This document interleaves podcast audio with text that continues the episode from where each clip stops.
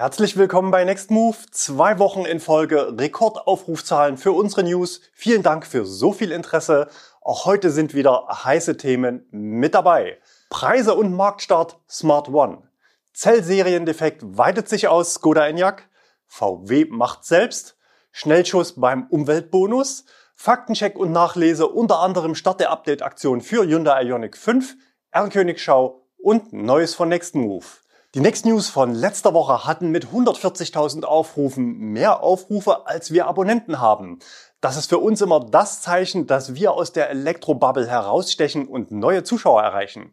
Wenn heute schon wieder spannende Themen mit dabei sind, die du woanders noch nicht gesehen hast, dann gib mir doch bitte endlich auch dein Kanalabo bei Nextmove, einfach den Button drücken und unseren Themen mehr Reichweite verschaffen. Preise und Marktstart Smart One. Über die Weltpremiere des Smart One hatten wir in unseren News berichtet und auch in unserer R-Königsschau hatten wir euch schon diverse Schnappschüsse des Fahrzeugs gezeigt. Klar ist, mit der alten Idee des Smart, eines kleinen, wendigen Stadtmobils, hat das Kompakt-SUV natürlich nicht mehr viel zu tun, denn mit 4,27 Meter ist er genauso lang wie ein ID3. Auch die 420 bis 440 Kilometer Reichweite aus einer 66 Kilowattstunden großen Batterie und 150 Kilowatt Ladeleistung zeigen, dass das Auto mehr sein will als ein Zweitwagen für die Stadt. Und 200 Kilowatt Motorleistung im Heck und eine Spitzengeschwindigkeit von 180 Kilometern pro Stunde sprechen ebenfalls nicht für Verzicht und Rumökologisieren auf der rechten Spur hinterm LKW. Die große Frage, die bisher offen blieb, was kostet so viel Spaß? Und darauf gibt Smart nun die Antwort. Den Smart One wird es in drei Varianten geben.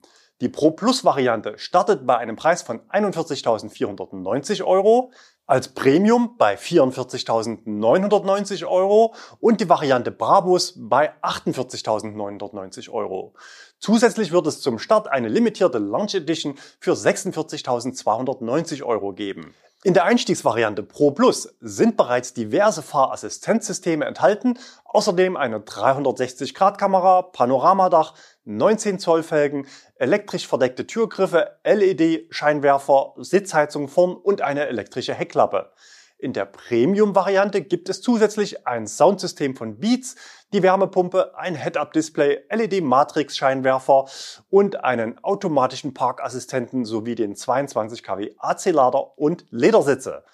Besonders spannend, der Premium ist mit 20 Kilometer mehr Reichweite angegeben als der Pro Plus. Bei der Brabus-Variante geht es natürlich um Performance. Statt des Heckantriebs gibt es hier einen Allradantrieb mit 315 Kilowatt und 543 Newtonmetern. Das reicht für 0 auf 100 in 3,9 Sekunden. Das kostet natürlich etwas Reichweite, nur 400 Kilometer werden im WLTP angegeben. Beschleunigung und Reichweite liegen damit übrigens in der gleichen Liga wie beim Kia EV6 GT. Dazu gibt es diverse optische Elemente, die die Sportlichkeit zum Ausdruck bringen sollen. Zurück zur Launch Edition, die ist auf 1000 Fahrzeuge limitiert und es gibt folgende Goodies.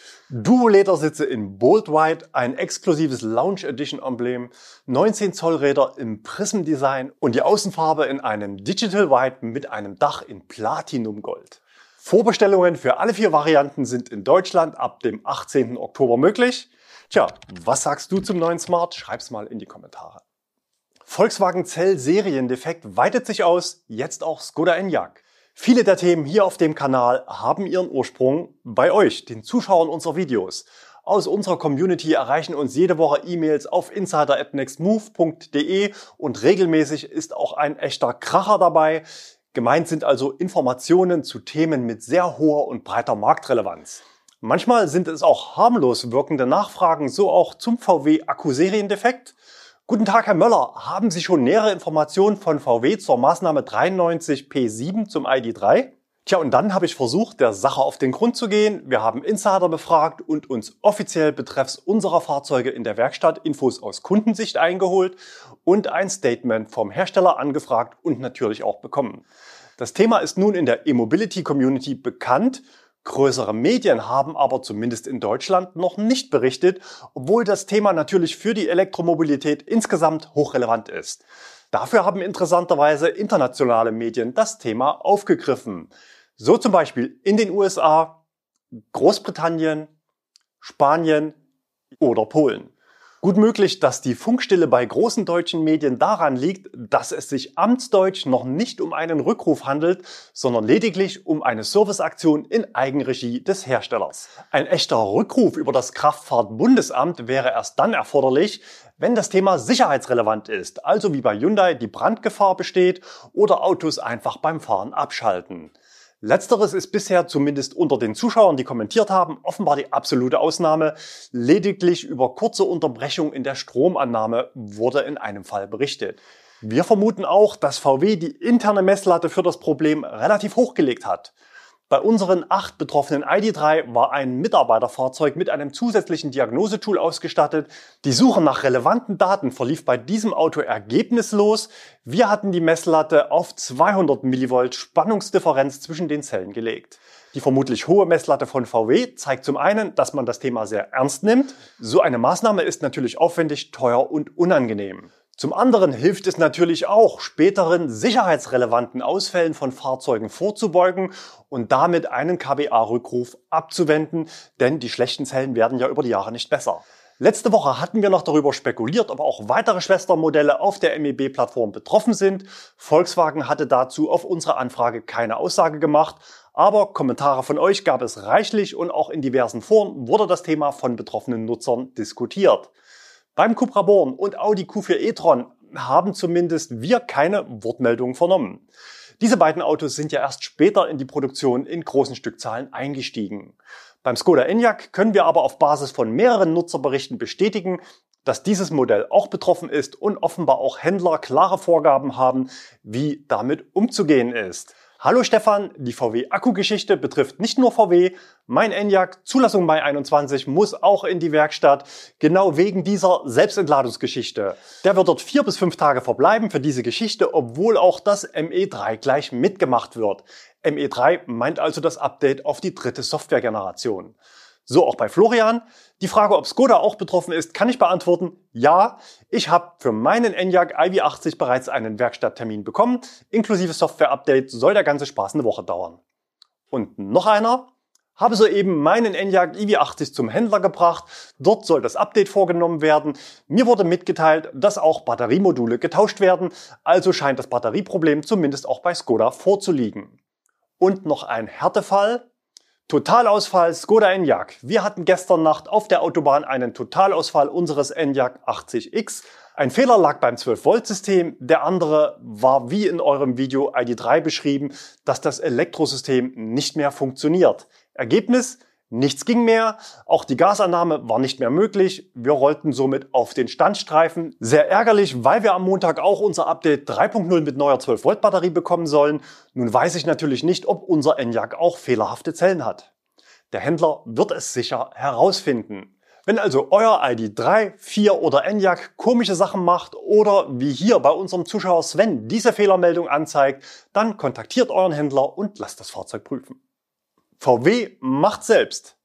Wenn du willst, dass etwas gut funktioniert, dann mach es selbst. Für Volkswagen ist die Batteriezelle derzeit noch eine Blackbox. Die meisten Patente und das Produktions-Know-how liegen außerhalb des Konzerns.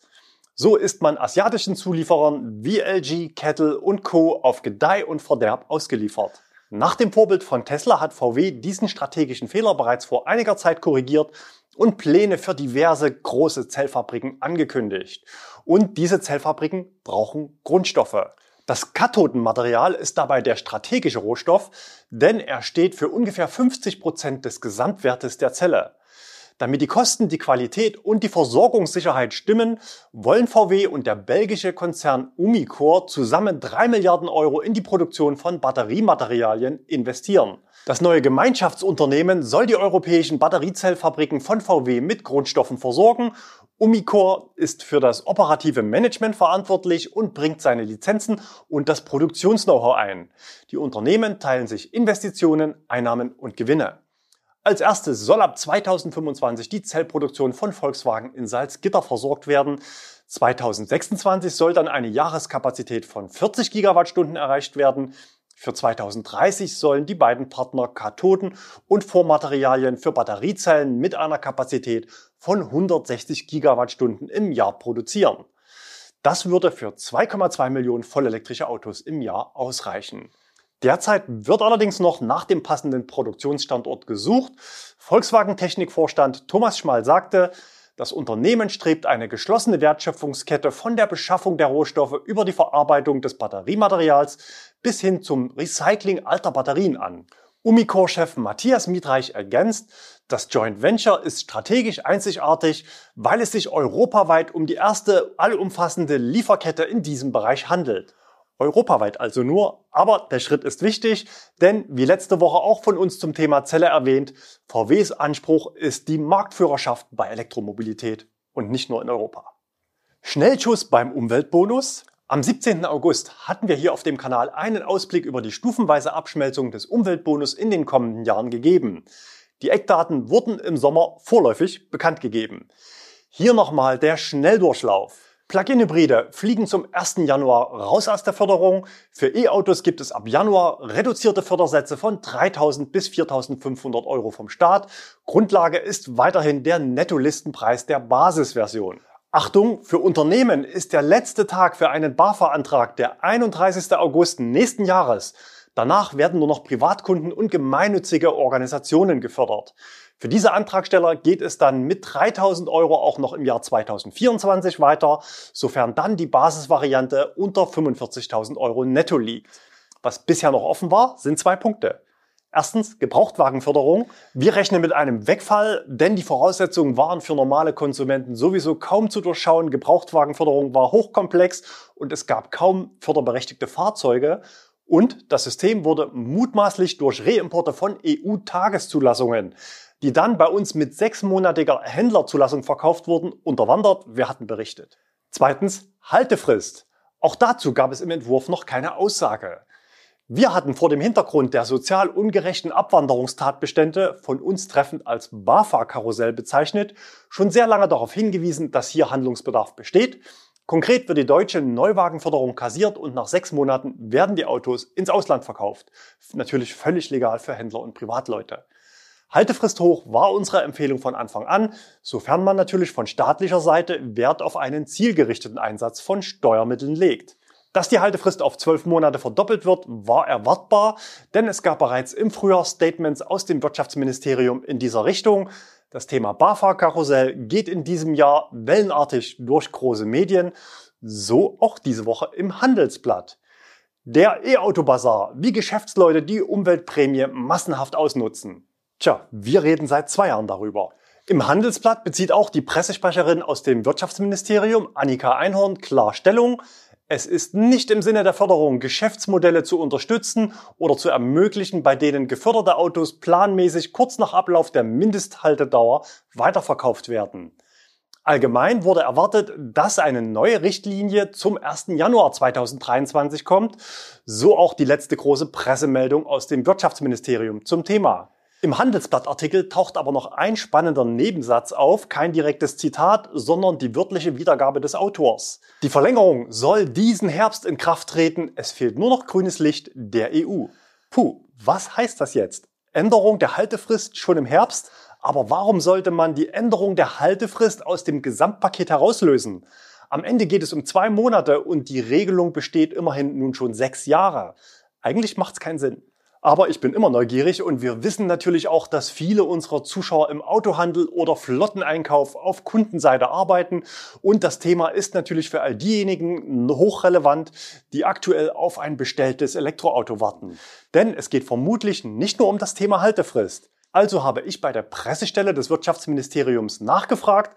Anfrage Dienstag 17.42 Uhr. Die Antwort kam prompt Mittwoch früh 7.59 Uhr, also fast so schnell wie bei VW. Wir steigen mal soft ein und steigern uns dann. Wir brauchen einen Gebrauchtmarkt für E-Autos, um der E-Mobilität weiter zum Durchbruch zu verhelfen. Gebrauchte E-Autos können insbesondere für Käuferinnen und Käufer mit geringerem Einkommen eine attraktive Einstiegsmöglichkeit in die Elektromobilität darstellen. Mit Bezug auf das BAFA-Karussell schrieb mir Frau Einhorn, dieses Problem hat das BMWK erkannt. Mit der neuen Förderrichtlinie wird daher die Mindesthaltedauer verdoppelt von aktuell sechs auf dann zwölf Monate. Wer sein gefördertes E-Auto bereits nach weniger als einem Jahr verkaufen wollte, müsste dann die Förderung zurückzahlen. Hinweis von mir dazu, der Teufel steckt wie so oft im Detail. Aufpassen bei Totalschäden. Hier seid ihr in der Falle. Vermutlich wird es keine Härtefallklausel dazu geben. Wer Schrotthaufen vor Ablauf der Mindesthaltedauer abmeldet, muss die Förderung auch zurückzahlen. Auch auf diesen Umstand hatten wir gegenüber den Behörden hingewiesen. Das gleiche Problem haben ja auch heute schon Leasingnehmer, denn dort gibt es aktuell schon eine Haltedauer von 23 Monaten ohne Härtefallklausel für gutachterlich bestätigte Totalschäden. Mal sehen, vielleicht werden wir ja noch erhört, aber ich glaube eher weniger daran. Die Lösung für betroffene Kunden wäre, den Schrotthaufen zugelassen stehen zu lassen, aber zum einen fällt dafür oft Standgebühr an und zum anderen sind die Restwertgebote in den Gutachten oft sehr hoch und zeitlich befristet. Und der Betrag aus diesen Restwertgeboten wird natürlich von der Versicherung nicht mit erstattet, sondern man muss diesen als Kunde über den Verkauf beim Bieter einspielen. Aber zurück zum Statement. Die Richtlinie muss nur noch von der Europäischen Kommission auf ihre Beihilferelevanz hin geprüft werden. Sowas dauert nach Experteneinschätzung zwei bis drei Wochen, aber gut möglich, dass diese Prüfung bereits läuft. Dann noch die Publikation im Bundesanzeiger. In Summe schätze ich also noch circa vier Wochen ab heute. Aus dem Ministerium dazu die gleiche Aussage wie im Handelsblatt, diesmal als Zitat. Die novellierte Richtlinie soll im Herbst in Kraft treten. Und was das wiederum konkret zu bedeuten hat, hatte ich vorsorglich gleich mit angefragt. Hier also nochmal meine Frage dazu. Ist eine Wirksamkeit einer neuen Richtlinie zum Umweltbonus inklusive Erhöhung der Haltefrist für Anträge, die noch im Jahr 2022 gestellt werden, geplant?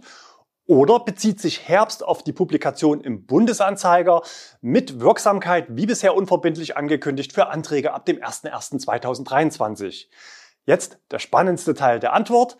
Die neuen Regeln zur Mindesthaltedauer gelten ab der fünften Woche nach Veröffentlichung der Förderrichtlinie. Was sagt uns das? Also ich lese das so. Veröffentlichung im Bundesanzeiger könnte so circa am 1. November passieren. Verlängerung der Haltefrist für neu gestellte Anträge wäre dann ab Anfang Dezember. Und alles andere bleibt wie angekündigt neue Fördersätze für Anträge ab dem 1. Januar 2023. Es läuft also tatsächlich auf eine gestaffelte Umsetzung hinaus. Für alle Karussellfahrer bedeutet das sehr wahrscheinlich eine vorgezogene Jahresendrallye, ein letztes Mal noch einsteigen und eine sechs Monatsrunde mitfahren. Für den Autohandel bedeutet das, dass wir vermutlich bei Plug-in-Hybriden eine hohe Zulassung im November erleben werden.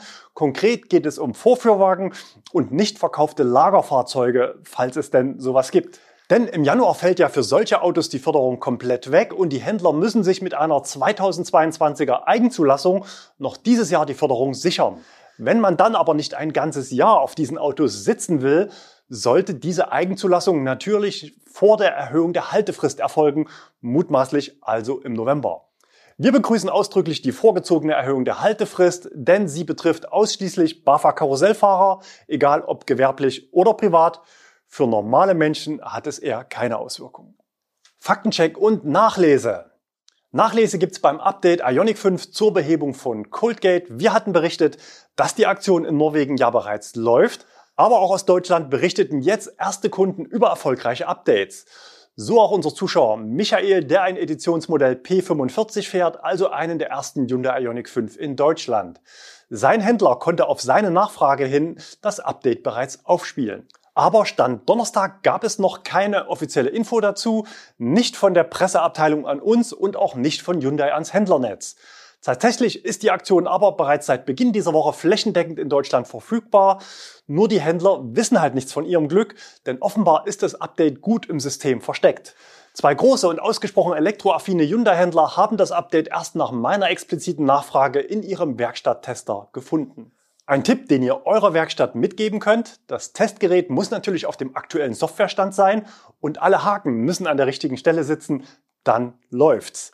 Daumen hoch von mir, pünktlich zur kalten Jahreszeit liefert Hyundai und steigert damit die Wintertauglichkeit der Fahrzeuge auf der Langstrecke. Aber auch für Nutzer, die keine eigene Ladestation haben und einen kurzen Zwischenstopp am HPC-Schnelllader auf ihren kurzen Alltagsstrecken mit einplanen wollen, ist die Funktion natürlich hilfreich kostet paar Cent an Strom, aber halbiert die Ladezeit. Die reine Installationszeit der beiden Datenpakete im Update beträgt knapp eine Stunde. Neuwagen werden aktuell bereits werksmäßig mit der neuen Software ausgeliefert und benötigen kein zusätzliches Update. Bei Kia wird es wohl noch einige Tage dauern, bis die Aktion für EV6 Bestandsfahrzeuge ausgerollt wird. Schauen wir noch eine Klasse tiefer, sprich auf den neuen Kia Niro EV. Dort wurde angekündigt, dass die Funktion bereits serienmäßig an Bord ist. Aber ich war mir bei meinem Auto nicht ganz sicher. Die Ladeleistung ist besser als beim Vorgänger und das auch bei kühleren Temperaturen von 11 bis 13 Grad im Akku. Nimmt das Auto ohne den Akku vorab zu heizen jetzt 70 Kilowatt und lädt damit unter diesen Bedingungen fast doppelt so schnell wie der bisherige Niro.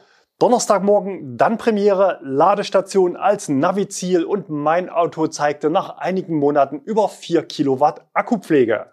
Weiter mit Faktencheck. Unser Format lebt natürlich davon, dass wir versuchen, möglichst alles genau zu checken und in unseren News mit Nullfehlern zu arbeiten.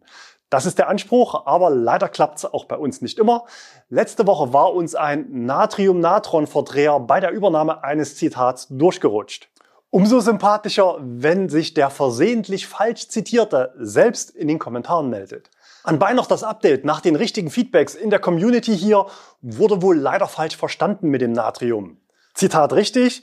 Wichtig ist, bei den Zellchemien zu diversifizieren, zum Beispiel auch auf LFP oder Natrium-Ionen-Batterien auszuweichen, so Hackmann. Den Kommentar haben wir natürlich oben angepinnt, damit wir möglichst viele Zuschauer noch mit der Korrektur erreichen. Die Kommentare unter unserem Video sind natürlich auch für uns immer eine spannende Informationsquelle, so auch heute im Beitrag zum Modultausch beim Skoda Enyaq.